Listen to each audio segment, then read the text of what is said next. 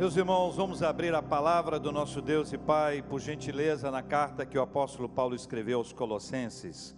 Nós vamos ler a partir do versículo 1 do capítulo 3, esse trecho, texto da palavra de Deus para o coração da gente nesta manhã.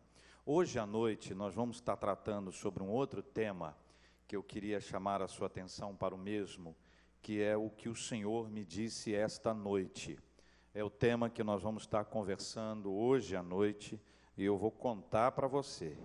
O tema é esse: o que o Senhor me disse esta noite, a partir das 19 horas, presencialmente aqui no templo, para aqueles que se inscreverem pelo nosso aplicativo, app da Igreja das Américas e também para aqueles que estiverem com a gente pelo Facebook, pelo YouTube, como estão aqui agora. Nós temos uma dinâmica eh, diária de compartilharmos através do nosso WhatsApp, o WhatsApp das Américas, algumas mensagens, tanto de áudio, quanto de vídeo, quanto postagens especiais.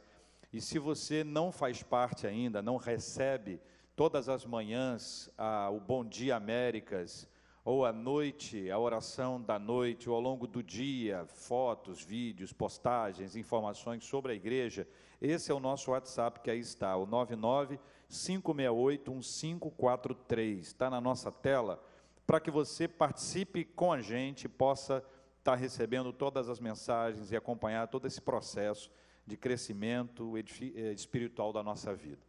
Colossenses capítulo 3, agora começando para conversarmos juntos.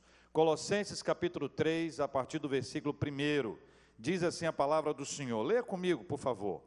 Portanto, se fostes ressuscitados juntamente com Cristo, o que, que você faz? Buscai as coisas lá do alto, onde Cristo vive, assentado à direita de Deus. Versículo 2: Pensai nas coisas lá do alto, não nas que são aqui da terra, porque morrestes, e a vossa vida está oculta juntamente com Cristo em Deus. Quando Cristo, que é a nossa vida, se manifestar, então vós também sereis manifestados com Ele em glória. As coisas lá do alto é o nosso assunto de hoje. As coisas lá do alto. Existem certos momentos na nossa vida que, se a gente parar para analisar, a gente vai perceber que, por mais que a gente queira, a gente não consegue tirar os pés daquilo que está na terra com muita dificuldade a gente consegue enxergar alguma coisa que está acima e muito raramente a gente enxerga aquilo que está no alto. Existe uma força espiritual que ela nos puxa para baixo. Ela quer nos impedir de enxergar, de ver aquilo que Deus tem para nós, que foge do nosso olhar, que foge do nosso toque, que é algo espiritual. A gente pode dar nomes a isso. São batalhas espirituais, lutas espirituais, opressões espirituais. A gente pode dar vários nomes para isso e cada pessoa pode identificar isso de alguma forma. Eu não quero entrar nessa. Eu quero apenas dizer para os meus queridos irmãos e irmãs que existe uma batalha, existe uma luta que faz com que em todo o tempo nós sejamos tentados a esquecer das coisas que estão do alto, ou no alto, ou do alto, e a focar naquilo que os nossos olhos podem ver, e a olhar para aquilo que está perto do nosso alcance, aquilo que está perto do alcance da nossa mão, aquilo que a gente pode apertar, levar para casa. Essas coisas que podem embalar a nossa vida, elas são extremamente perigosas, porque elas nos afastam daquilo que é eterno e prendem os nossos olhos naquilo que é passageiro, naquilo que é terreno, naquilo que não vale a pena. Curiosamente, a gente passa a maior parte da nossa vida pensando nas coisas que são daqui de baixo e não nas coisas que são lá do alto. E o Senhor nos diz em Sua palavra, quem nos traz essa palavra é o Senhor Deus, que nós devemos buscar e pensar nas coisas lá do alto. E qual é a nossa dificuldade? E como vencê-la? Identificando que existe uma briga que vai o tempo inteiro querer nos afastar para nos impedir de olhar para o alto, é preciso compreender a quem interessa que nós não olhemos para o alto. A quem interessa que os nossos olhos estejam fitos aqui, que a nossa dimensão seja limitada, terrena? A quem interessa que os nossos olhos espirituais não sejam abertos? A quem interessa que a gente não tenha uma dimensão espiritual de vida, que os nossos olhos possam olhar para o alto e enxergar a glória de Deus, a bênção de Deus? Quantas vezes você já leu a história de Estevão na Bíblia?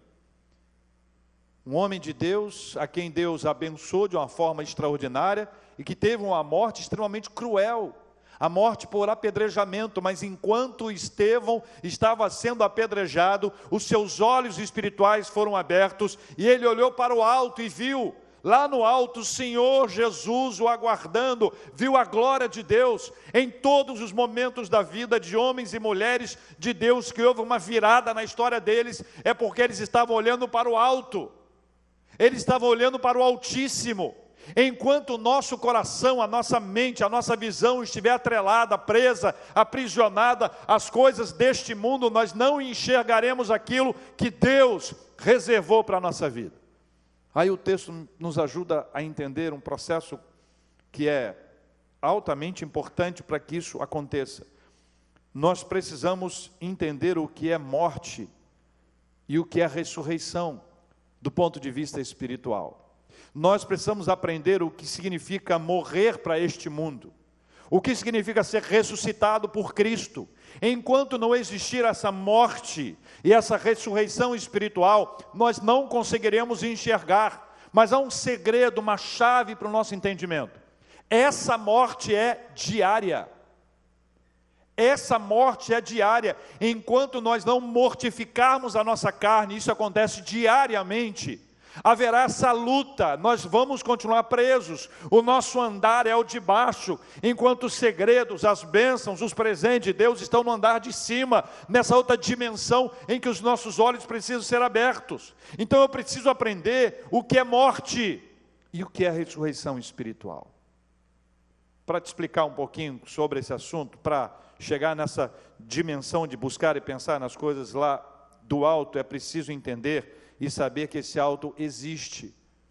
E que esse conhecimento, pela graça de Deus, ele nos chega através de algumas questões que a gente pode traduzi-las de maneira simples para todos nós. A primeira que você deve conhecer são os, os conhecidos ofícios de Cristo. O segundo são os estados de Cristo. Eu vou te explicar isso de maneira bastante objetiva, né? Os três ofícios de Cristo. Cristo é sacerdote, ele é profeta e ele é rei. Então, quando você fala dos ofícios de Cristo, você precisa entender que Cristo é sacerdote, ele é profeta e ele é rei. Vou começar pelo rei. Ele é o rei dos reis, ele é o senhor dos senhores. Jesus ele tem todo o poder, ele é o cabeça da aliança, ele é o alfa e ômega, ele é o começo, ele é o princípio, ele é o fim. Jesus é profeta. Enquanto profeta, ele não é apenas a boca de Deus, mas é o próprio Deus que fala. Jesus não fala daquilo que o outro fala, Jesus fala daquilo que ele é. Ele é o profeta e ele é a profecia.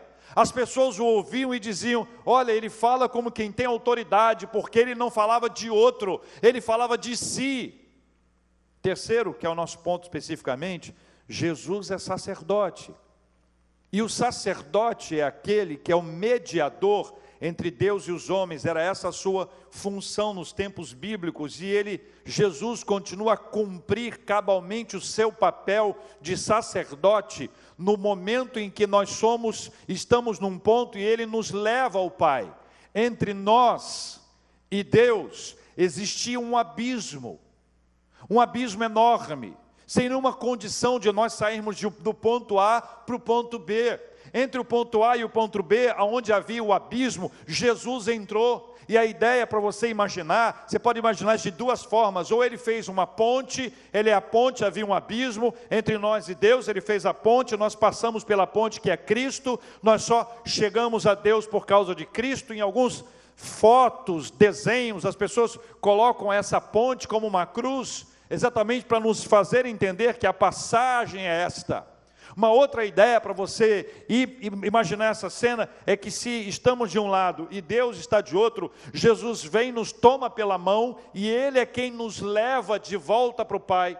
Então, o sacerdote é esse mediador, é esse que faz essa conexão. Cristo se tornou esse único mediador. Ele, o, o, o sacerdote dos tempos bíblicos, era aquele que oferecia o sacrifício.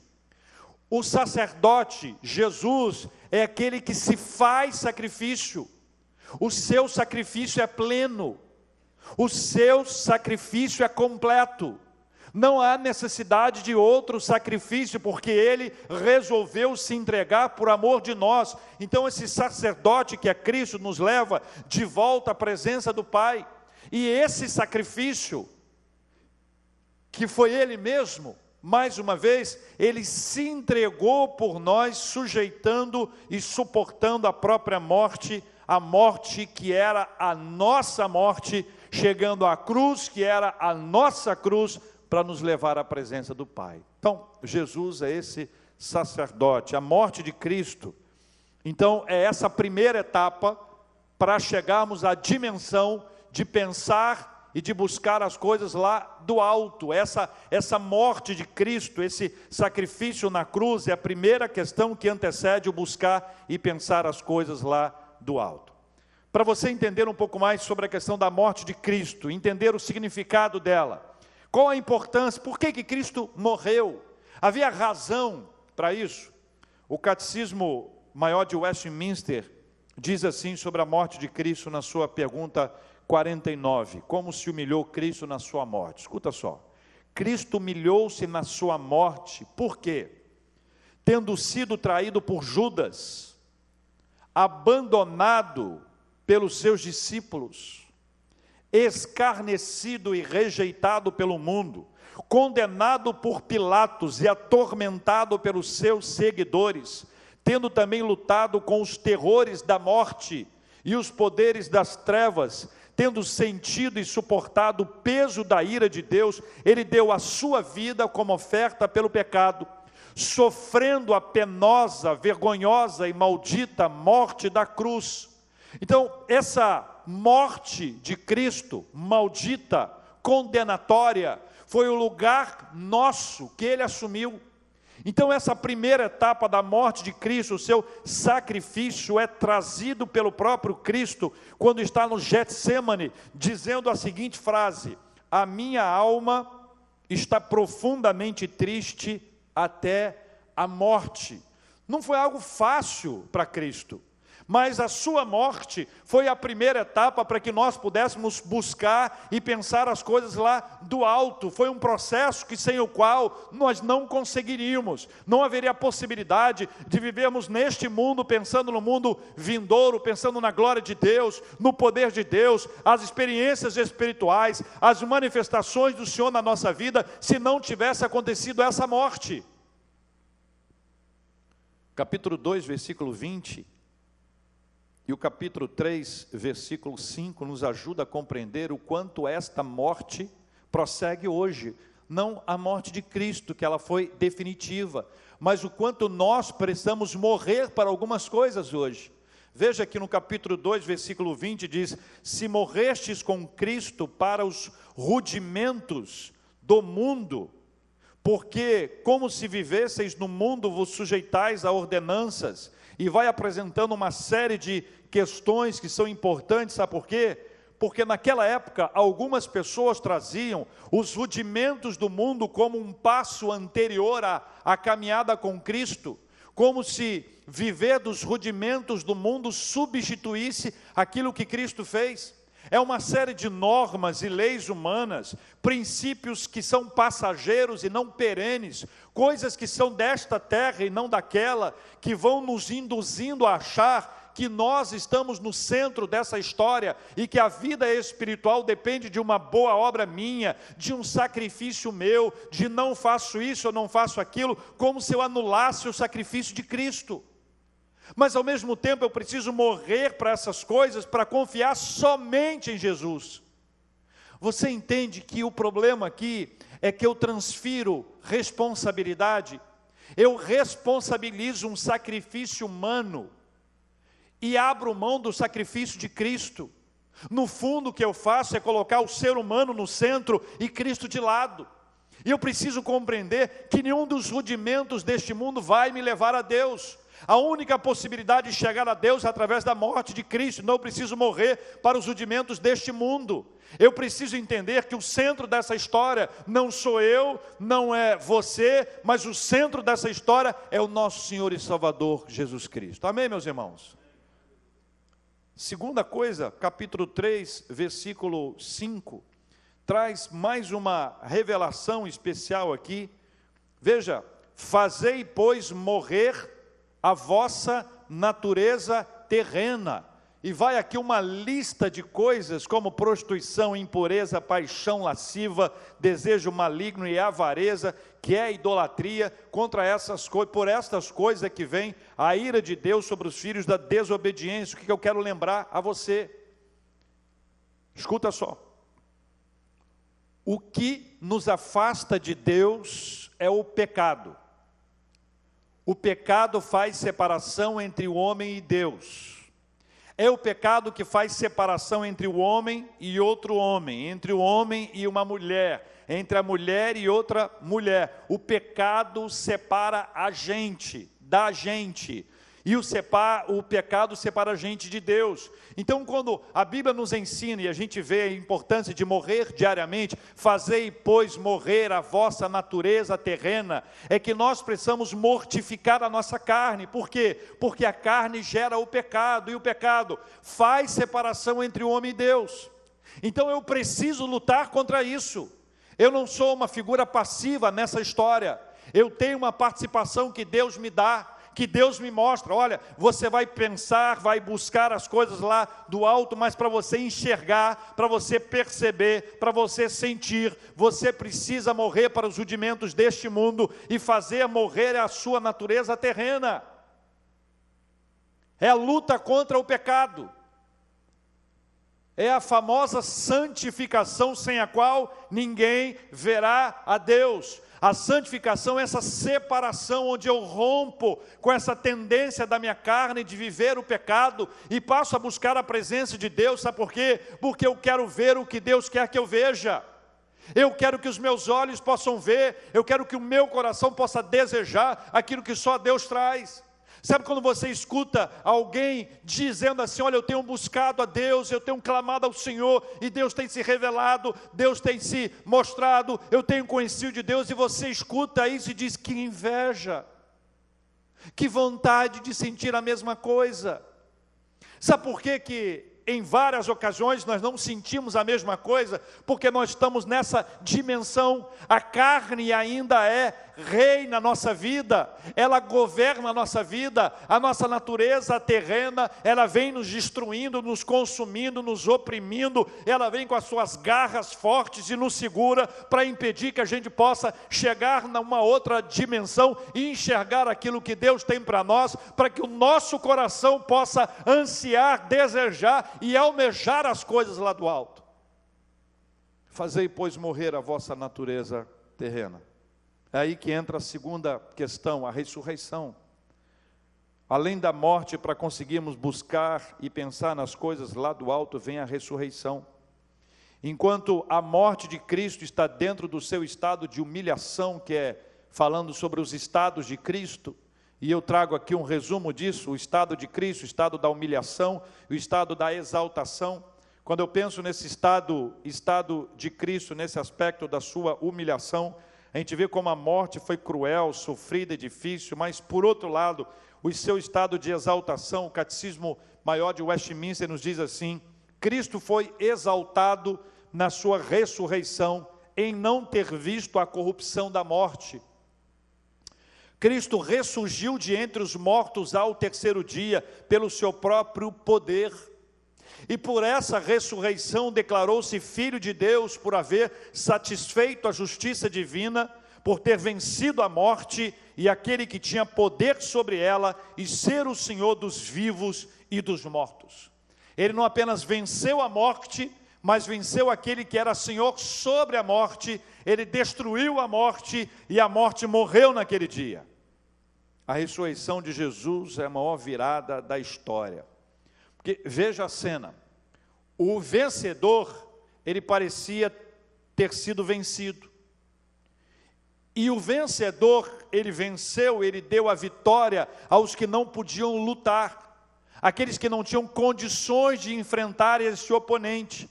Jesus ele rompeu o poder da morte, a morte morreu, e porque ele vive, nós podemos crer no amanhã. Capítulo 2, versículo 12, veja o que diz a Bíblia.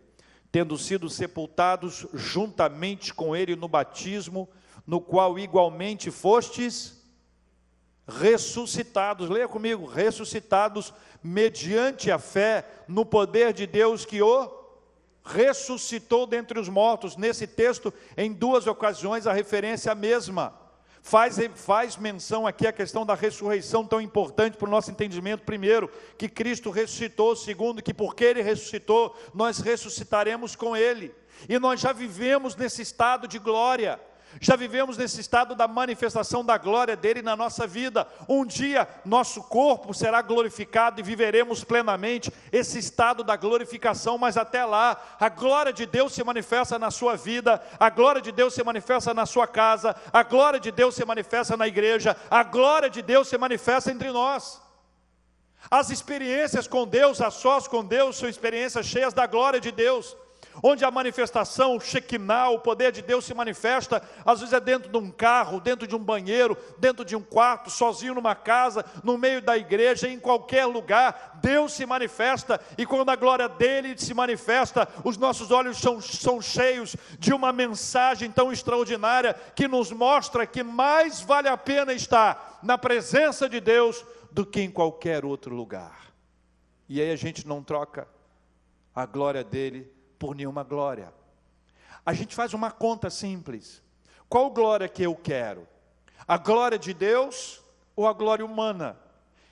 Enquanto eu não conhecer a glória de Deus, a glória humana é o que enche os meus olhos. No momento em que eu conheço a glória de Deus, a glória humana, eu posso descartá-la com máxima facilidade, porque ela não me interessa mais porque ela não enche mais os meus olhos, ela me enganou durante muito tempo. A glória humana enganou, encheu os meus olhos, encheu meu coração, me fez perder, me fez lutar, correr em busca daquilo que é perecível, aquilo que é terreno, aquilo que ladrão rouba, aquilo que a ferrugem corrói, aquilo que vai passar, aquilo que envelhece, aquilo que vai ser descartado. Mas no momento em que a glória de Deus enche a minha vida, no momento em que há manifestação da glória de Deus, essas coisas passam a ser nada. Eu quero aquilo que Deus quer. Os meus olhos passam a ver a glória de Deus e a minha vida vai ser para buscar, para pensar nas coisas lá do alto. Meus irmãos e minhas irmãs, nós estamos falando de uma experiência profundamente espiritual e esse aqui é a virada nessa história.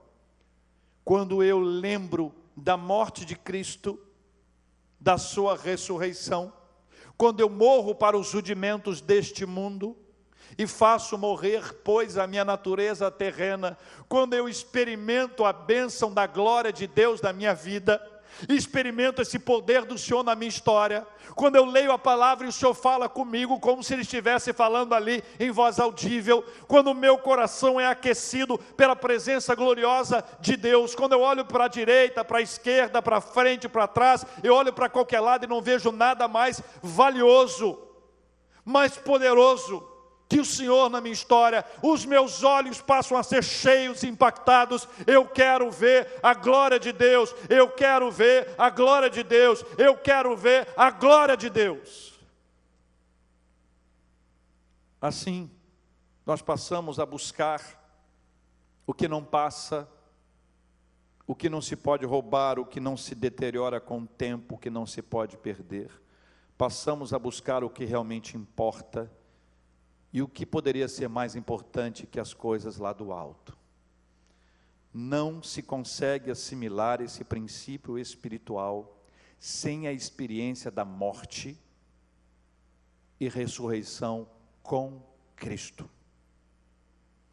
Com Cristo. Ele que nos dá a visão espiritual. Foi o que aconteceu com Maria Madalena com Zaqueu, com Pedro, André, Tiago, João, Mateus, Dorcas, Paulo, Lídia e tantas outras pessoas. Os cristãos ganham de Deus uma perspectiva que vai além desse tempo. Não nos joga na alienação. Nós estamos nesse mundo, mas sabemos que não somos deste mundo. Ele nos faz ler esta vida sobre a influência da vida vindoura. O nosso coração não está aqui, não pode estar. Nós não estamos presos a este mundo, as coisas deste mundo que nós precisamos não está neste mundo, mas no reino de Deus e que venha o seu reino. Amém, meus irmãos? O também muda o nosso pensar. Também muda o nosso pensar. E você sabe que há uma batalha espiritual sobre o que nós devemos pensar.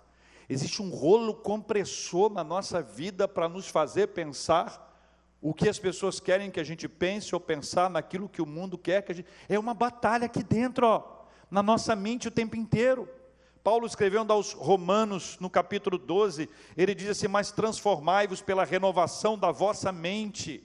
Ele antes diz: Olha, não tome a forma deste mundo, não vos conformeis com este século, com este mundo, não se conforme com essa cultura. Não se conforme com aquilo que você vê em todo tempo, em todo canto, em todo lugar. Não tome essa forma. Não se conforme com isso. Não se adeque a este mundo. Não pense como todo mundo pensa. Você precisa pensar nas coisas lá do alto, mas só pensará nas coisas lá do alto se houver essa morte espiritual para os rudimentos, a nossa natureza terrena e houver essa ressurreição com Cristo em nome de Jesus para a glória dele. A renovação da nossa mente é algo contínuo. Todos os dias existe um processo gerado por Deus na nossa vida.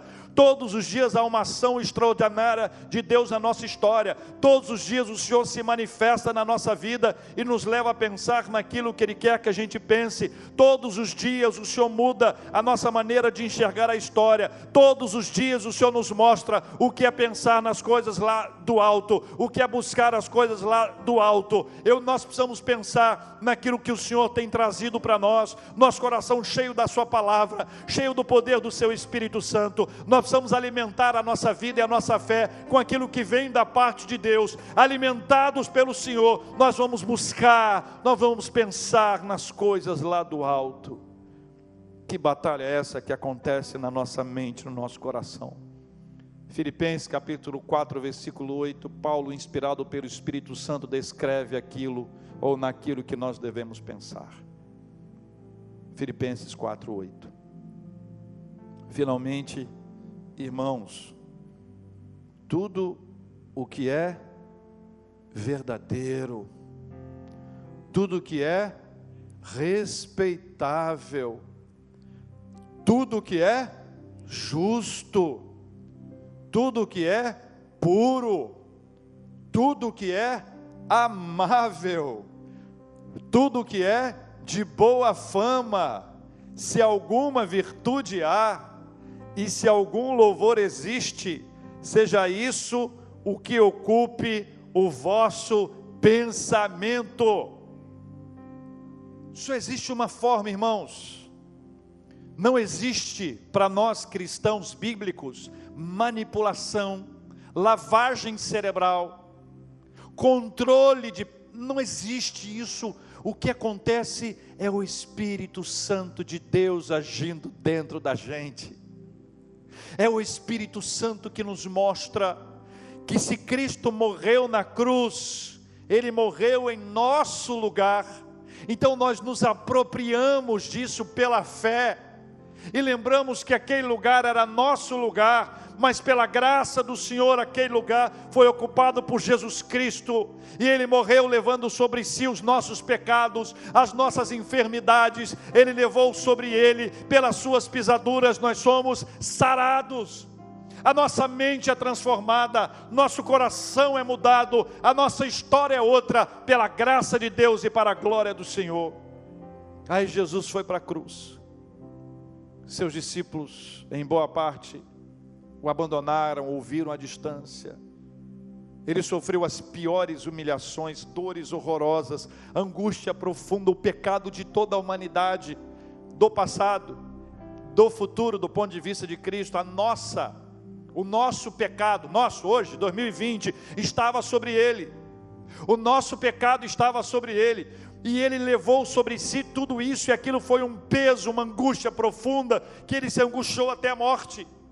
Embora ele tenha conversado com Deus, passa de mim esse cálice, se possível, ele não desistiu, ele não rompeu o caminho para a cruz, porque o caminho para a cruz era o caminho para a morte, o caminho da morte era o dele e o nosso, mas o caminho da cruz era também o caminho da ressurreição, para ressuscitar, ele precisava morrer e a ressurreição era aquele canto que o apóstolo Paulo escreve: Ó oh morte, onde está a tua vitória? Ó oh morte, onde está a tua vitória? Jesus ressuscita ao terceiro dia. Ele aparece às pessoas e as pessoas podem vê-lo. Tomé não quer apenas vê-lo, quer tocá-lo. As experiências são diferentes, não podemos fazer juízo de valor de ninguém, cada um reagiu de uma forma. E as pessoas, quando viam, ficavam eletrizadas, alegres, por quê? Porque ele venceu a morte. E porque ele venceu a morte, por causa da sua vitória sobre a morte, nós vencemos a morte também. Louvado seja o nome do Senhor.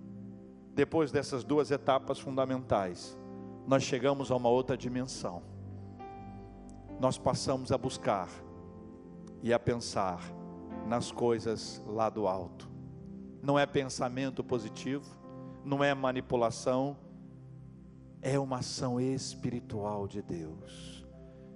Quero desafiar você a orar comigo. Se o Espírito Santo te fez entender a questão da morte e ressurreição de Cristo, você está pronto para buscar as coisas lá do alto e pensar nas coisas lá do alto. Nós vamos clamar ao Senhor para que assim seja com você hoje, em nome de Jesus. Feche os seus olhos, esteja em oração. Diga para o Senhor: Pai, eu quero ter essa experiência de compreender a morte de Jesus de saber que Jesus morreu por mim, foi por mim, foi por mim que ele levou aquela cruz nas costas, foi por mim que ele foi chicoteado, cuspido, foi torturado. Aquela coroa de espinhos, o seu sangue foi por mim. Ter as suas suas marcas cruéis daqueles que o prenderam naquela cruz, que o pregaram naquela cruz. Aquele lugar era meu, era seu. Quando ele foi levantado e sofreu sede, e não lhe deram água, quando furaram o seu lado para fazê-lo sofrer ainda mais, aquele sofrimento era nosso a ponto de, num lugar como aquele, ele dizer para um dos que estavam ao lado dele: Hoje mesmo estarás comigo no paraíso. A misericórdia para com aquele que estava com ele sendo crucificado, a misericórdia para aqueles que o estavam ali torturando. Ele disse: Pai, perdoa-lhes, porque eles não sabem o que fazem. Senhor Deus, Senhor Deus, enquanto não houver uma obra profunda do Teu Espírito Santo no coração da gente, a gente não vai conseguir enxergar a dimensão que está além, que é a dimensão do alto, as coisas lá do alto. Nosso coração está embrulhado nas coisas aqui de baixo e essas coisas terrenas, elas têm garras fortes. A gente quer subir e ela segura. A gente quer desenvolver e ela nos segura. Senhor Deus, nós te pedimos que hoje, em nome de Jesus, isso seja rompido para a glória do Senhor. por dois motivos claros. O Senhor morreu a nossa morte para nos dar vida. O Senhor ressuscitou para nós ressuscitarmos com o Senhor. Não há nada maior que a glória do Senhor, não há nada mais poderoso que o Senhor. Por isso é o Senhor quem nos tira dessa dimensão terrena, medíocre, de vida cristã cheia de freios, de mau desenvolvimento espiritual, de péssimo conhecimento das Escrituras, de vida de oração nula, de preocupações 90, 98, quase 100% do nosso tempo com coisas passageiras, transitórias, terrenas, que não edificam, que não nos fazem crescer. É o Senhor que rompe tudo isso e nós queremos hoje viver esta morte para os rudimentos deste mundo e fazer, pois, morrer a nossa natureza terrena para experimentar na nossa vida a glória do Senhor, Deus. Deus querido e amado, na autoridade do nome de Jesus nós oramos. E nós pedimos que seja assim. E eu peço ao Senhor que o Senhor vá nos elevando arrancando os nossos pés e o nosso coração daquilo que não faz bem, aquilo que não edifica, aquilo que não glorifica o teu santo nome. Arranca os nossos pés disso e nos leva para essa dimensão maior, onde nós podemos buscar as coisas lá do alto, pensar nas coisas lá do alto, não alienados.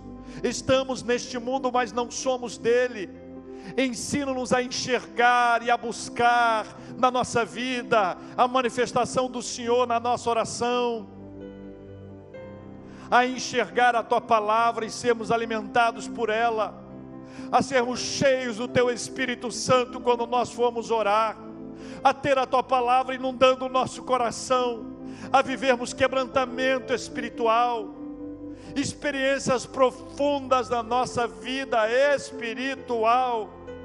Quem experimenta a glória do Senhor não troca a sua glória por outra glória qualquer. Deus querido, leva-nos a esta nova dimensão espiritual. As coisas lá do alto são essas que nós queremos. As coisas lá do alto. As coisas lá do alto, Senhor as coisas lá do alto, Senhor. Deus, nós oramos pelos teus filhos e filhas, oramos pelos enfermos e pedimos a bênção da cura sobre cada um. Oramos pela saúde, Senhor Deus, oramos por aqueles que estão se preparando, estão dentro de um tratamento, estão passando por exames. Oh Deus, tira a ansiedade, põe a confiança Deus querido, traz a bênção da cura física, usa a medicação, o trabalho dos médicos, faça o que o Senhor quiser, e se o Senhor quiser curar sem nada disso, sejam dadas glórias ao teu santo nome, Pai. Oramos pelos que estão com seus corações enlutados, tantos e tantos nesse planeta Oramos e pedimos o consolo do Teu Espírito Santo sobre cada um em nome de Jesus. Oramos pelas famílias e pedimos, ó Deus, que onde houver briga, que haja reconciliação, com perdão, com graça. Oramos, ó Deus, pela alegria dentro de casa, pelas gargalhadas, pelo sorriso. Oramos, ó Deus, pela provisão financeira Oramos para que haja uma porta nova aberta, novos empreendimentos, novos negócios, que o Senhor abençoe a nossa vida financeira. Oramos a Deus por todas as dimensões municipal, estadual, federal, global. Pedimos que a graça do Senhor seja derramada sobre cada um em nome de Jesus. Oramos pela nossa igreja. Ó Deus, há 11 anos, num dia como hoje, a nossa igreja estava sendo organizada. Neste ano em que nós não faremos nenhuma festa, porque não há clima para isso. uma igreja solidária com os que sofrem, não pode fazer festa enquanto outros choram. Dá-nos um coração, Senhor Deus, de igreja sensível às dores da comunidade, sensível às dores da cidade, Senhor. O Senhor nos trouxe até aqui e o Senhor nos levará adiante. Nós vamos continuar a celebrar o Teu santo nome, porque nós nascemos para a glória do Senhor, Deus. Esta igreja foi plantada, organizada e continua a ser plantada para a glória do nome do Senhor. Nossas mãos estão cheias de gratidão o Senhor tem sido gracioso para conosco e tem nos abençoado. Obrigado, Pai. Obrigado por essa história de 11 anos. Obrigado, Senhor Deus, pelos frutos, pelos corações convertidos, reconciliados, edificados na obra do Senhor, na história dessa igreja, pelas igrejas plantadas em parceria com a nossa igreja, por todas as, as instituições sociais apoiadas e mantidas pela igreja, pelos missionários no Brasil e fora dele, pela obra do Senhor feita no presbitério do Rio, no sínodo do Rio de Janeiro, em todas as dimensões do Supremo Conselho da Igreja Presbiteriana do Brasil pelas parcerias com outras igrejas, pelos vínculos que temos com batistas, metodistas, assembleianos, nazarenos, comunidades. Como é bom ser uma igreja bem relacionada, uma igreja que faz alianças de respeito pelas diferenças, de amor, de carinho, de construção de vida. Obrigado, Senhor Deus pelos aniversariantes de vida, de casamento, pelas bênçãos recebidas ao longo desses dias, pelas bênçãos que nós receberemos, por aquilo que temos orado e clamado ao Senhor em nome de Jesus, nós já te agradecemos pela fé, porque se for da vontade do Senhor, na hora do Senhor, estas bênçãos chegarão e nós estaremos juntos para dar ao Senhor toda a honra, toda a glória e todo o louvor, em nome de Jesus. Amém.